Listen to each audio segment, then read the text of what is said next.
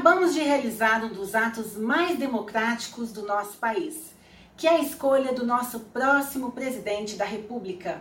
Nas urnas, pessoas das mais variadas classes, escolaridades e situações financeiras se encontraram.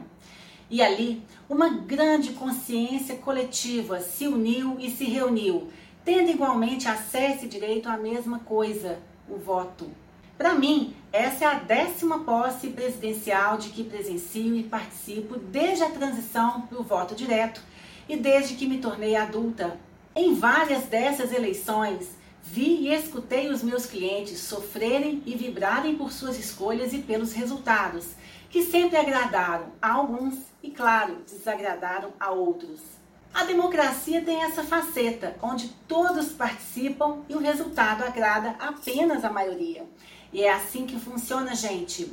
O importante é que, independente de quem você elegeu, você possa usar seu discernimento para acompanhar, fiscalizar e cobrar o prometido pelo candidato eleito, tenha ele sido da sua preferência ou não. Da minha parte, continuo firme na minha missão ajudar minhas clientes a se reerguerem para a vida, ganhando liberdade, autenticidade, autonomia e afetividade, sendo plenas nas suas identidades. E claro, dentro dessa missão está incluso fazer isso também comigo. Mande-me um e-mail ou um zap se você precisa de ajuda nessa missão.